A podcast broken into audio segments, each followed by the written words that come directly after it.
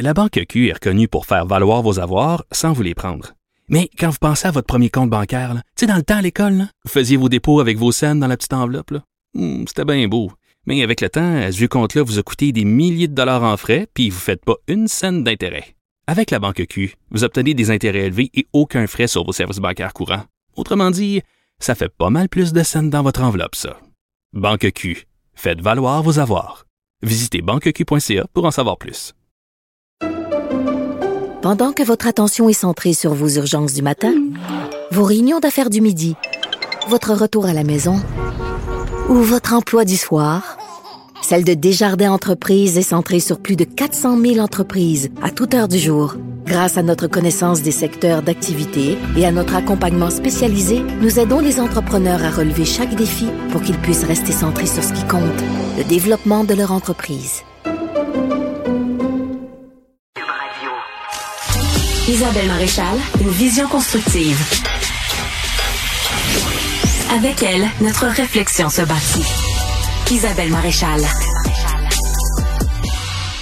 Transportons-nous aux États-Unis chez nos voisins. Donald Trump qui a annoncé qu'il avait bien l'intention de nous annoncer qu'il se présenterait à la course à la chefferie euh, du Parti euh, républicain aux États-Unis. Donc, il veut être de la prochaine course électorale et on va l'écouter lui-même. I'm going to be making a very big announcement on Tuesday, November 15th at Mar-a-Lago in Palm Beach, Florida.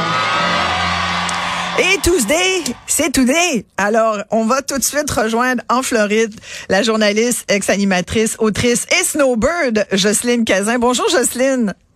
Isabelle, bonjour. C'est vrai que ça fait beaucoup de titres. Hein? Oui, mais c'est, eh, dis-moi, tu es aux premières loges parce que euh, Mar-a-Lago euh, à, à Palm Beach, c'est pas loin de chez toi. Euh, est-ce là, que je suis à- là, je suis sur la plage de Deerfield Beach, dans le comté de Broward. Euh, et je peux te dire que M. Trump aura un adversaire de taille très certainement en la personne de Ron DeSantis, qui est le gouverneur de l'État de la Floride. Tellement, Et qui hein? a remporté haut la main euh, l'élection par l'élection euh, de demi-mandat.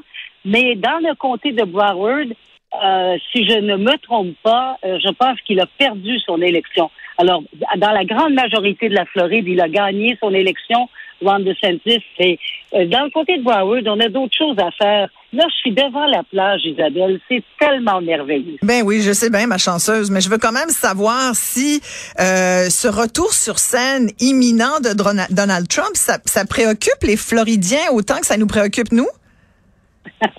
Écoute, j'ai posé des questions euh, à des gens de la Floride, des Américains et aussi aux Québécois.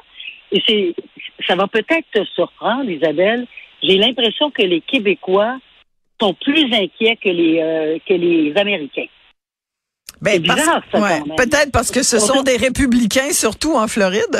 C'est peut-être pour Ben, ça. Voilà. C'est, c'est, ça serait une bonne hypothèse. Et que nous, on est Euh, plus d'allégeance démocrate, là, c'est sûr, au Québec? Exactement, exactement. Alors, c'est une excellente hypothèse. Mais, Mais, mais tes sources t'ont-elles dit s'il allait faire son annonce aujourd'hui tel que promis? Non, il y a, y a personne qui m'a parlé de ça parce que personne semble préoccupé par euh, les élections pour le moment. Ici, c'est un- une atmosphère de vacances, c'est une atmosphère de plage. Alors, les gens sont, sont franchement très peu préoccupés. Il n'y a pas beaucoup de monde. Je, je suis carrément sur la plage, euh, devant les restaurants euh, qui sont carrément sur la plage de Deerfield Beach. Et ce n'est pas rempli. Il n'y a pas encore énormément de monde.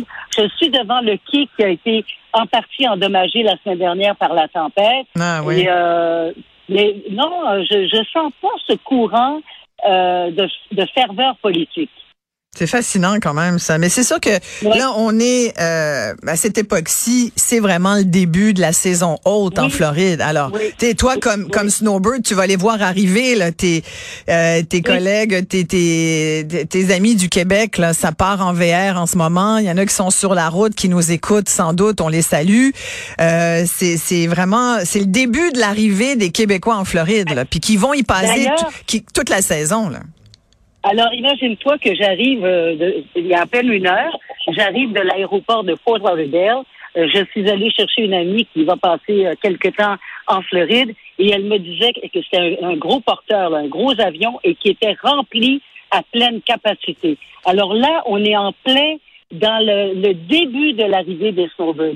J'ai d'autres amis qui ont un gros VR. Ça fait déjà cinq jours qu'ils sont partis de Montréal et ils sont ils sont euh, près d'arriver dans la région ici. Donc ça arrive, là, ça arrive là. C'est quand on dit snowbird là. Ouais. c'est vraiment des snowbirds, des vrais oiseaux là qui quittent le froid, qui quittent le Québec et qui ont très hâte de, de, se, de se placer les pieds euh, dans le sable et, et dans la mer également. Est-ce qu'on sait combien il y en a? Normalement, euh, en plein hiver, il y aurait autour de 400, entre 400 et 450 000 snowbirds québécois. Ça fait pas mal de monde. et, on dépense, euh, et, on dépense, je crois qu'on dépense pas loin de 2 milliards de dollars par hiver. Et, je, et ça, c'est une chose très importante, Isabelle. Euh, moi, je fais la différence depuis euh, avant la pandémie et depuis la pandémie. Je sens une grande différence au niveau de l'accueil de la part des Américains. Les Américains sont beaucoup plus gentils avec les Québécois euh, qu'ils ne l'étaient auparavant. Parce qu'ils ont eu moins de touristes. Fait que là, ceux qu'ils ont, ils ont, ben oui, ils s'en rendent compte peut-être un peu plus là. Ben, Même si, as-tu qu'ils ont besoin de notre argent. Ben tout à fait, mais mais est-ce possible qu'il y ait moins de snowbirds québécois qui qui se rendent en Floride cette année? Je sais pas si si tu as eu toi un peu de d'écho des snowbirds parce que je lisais dernièrement qu'avec les taux d'intérêt, tu sais le taux de change, euh, ça va coûter plus cher là, pour les Québécois d'aller passer euh, des vacances euh, ou, ou carrément toute la saison cet hiver. Là. Il y en a peut-être qui ont décidé de remettre ça plus tard. Les prix ont augmenté de 15 à 20% hmm. Alors, quand tu vas à l'épicerie, ce n'est plus vrai. Tu sais, dans le temps, on disait, ah, c'est tellement chouette, euh, quand tu vas en Floride, ça coûte tellement moins cher. Ce n'est plus vrai. Ça hmm. coûte aussi cher, ou sinon plus cher encore. Peut-être encore les vins euh, qui peuvent coûter moins cher. Mais euh, c'est une excellente question, Isabelle, parce que il y a trois personnes qui habitent au Century Village à Deerfield. Je sais pas si ça c'est un, endroit, qui est très prisé par les Québécois. Mm-hmm. Eh ben, il y a trois personnes euh, dont on m'a parlé qui, euh, qui songent à vendre pour retourner au Québec parce qu'ils n'ont pas nécessairement les moyens de rester ici. Oh, ah oui. Ah, ben ça, c'est intéressant. Effectivement, je pense qu'il va y en avoir plus qu'on pense, Jocelyne. Déjà que le dollar ben, canadien fait dur. Ça pour toi. Oui, j'aimerais beaucoup, effectivement. Hey, Jocelyne, j'ai vu que tu viens de sortir ton, est-ce bien ton premier polar explosif et décapant? Sous le titre. Roman, oui, premier roman. Ça s'intitule Pire que l'éternité. Et quand je lis euh, un peu le synopsis, ça me fait penser à une fille qui a déjà animé une émission, une journaliste qui a déjà animé une émission d'enquête. Il y a beaucoup de toi là-dedans, non? Isabelle, on n'est jamais trop loin de son personnage. Ben, c'est Je te garantis que Gabriel Matter, qui est le personnage principal et qui est effectivement la journaliste d'enquête, a sa propre personnalité. Euh, D'abord, je suis pas aussi qu'elle. Elle, c'est une belle blonde pulpeuse euh, et, euh, et qui a beaucoup, beaucoup, beaucoup d'argent, euh, ce qui n'est pas mon cas. Moi, je suis confortable, mais je suis pas au-dessus de mes moyens. qui a des goûts extrêmement luxueux, mais qui fait une enquête sur une série de meurtres qui sont commis sur une trentaine d'années et, et, elle fait ça en collaboration avec l'enquêteur en chef SPVM, au SPVM qui s'appelle André Portefiori avec qui elle va certainement vivre une relation amoureuse, ce que je n'ai pas vécu avec Jacques Duchesneau, parce qu'il y a des gens qui vont... Qui t'ont demandé si c'était lui que ouais, c'est ça. Oui, Écoute, je... pas lui du tout. Mais je vais euh, lire avec beaucoup d'intérêt ton premier roman, Jocelyne. Oui, c'est politique, c'est policier, c'est journalistique. Il y a du réel mêlé à la fiction. Euh, écoute, j'ai tripé tellement en écrivant ce livre-là. Est-ce que tu vas venir faire quelques salons du livre au Québec? Ben, je m'en viens, là. Je m'en viens. Je, je pars le 22. Je serai au Salon du livre du 23 novembre au 26 novembre. Je vais faire des, des, euh, des dédicaces. Euh, J'espère évidemment que les gens euh, viendront. Euh, c'est sûr que les gens vont aller te saluer, Jocelyne, c'est sûr. Puis toi, qu'est-ce que tu veux? C'est de Flammarion, Québec. D'accord. Puis aussi, je fais, imagine-toi, un panel avec Catherine Lafrance, qui, elle, a écrit L'étonnante mémoire des glaces, que j'ai beaucoup aimé d'ailleurs, et, et avec une autre écrivaine qui a écrit un polar. Et on, on va faire un, un, panel entre la réalité et la fiction. Ah, mon Dieu, ben, je vais assister à ça. Ça m'intéresse vraiment Ça va être- beaucoup. Bon, ben, je Ah, ben, rappelle ça va le titre, euh, le nouveau roman de Jocelyne Cazin s'intitule Pire que l'éternité, publié chez Flammarion, Québec.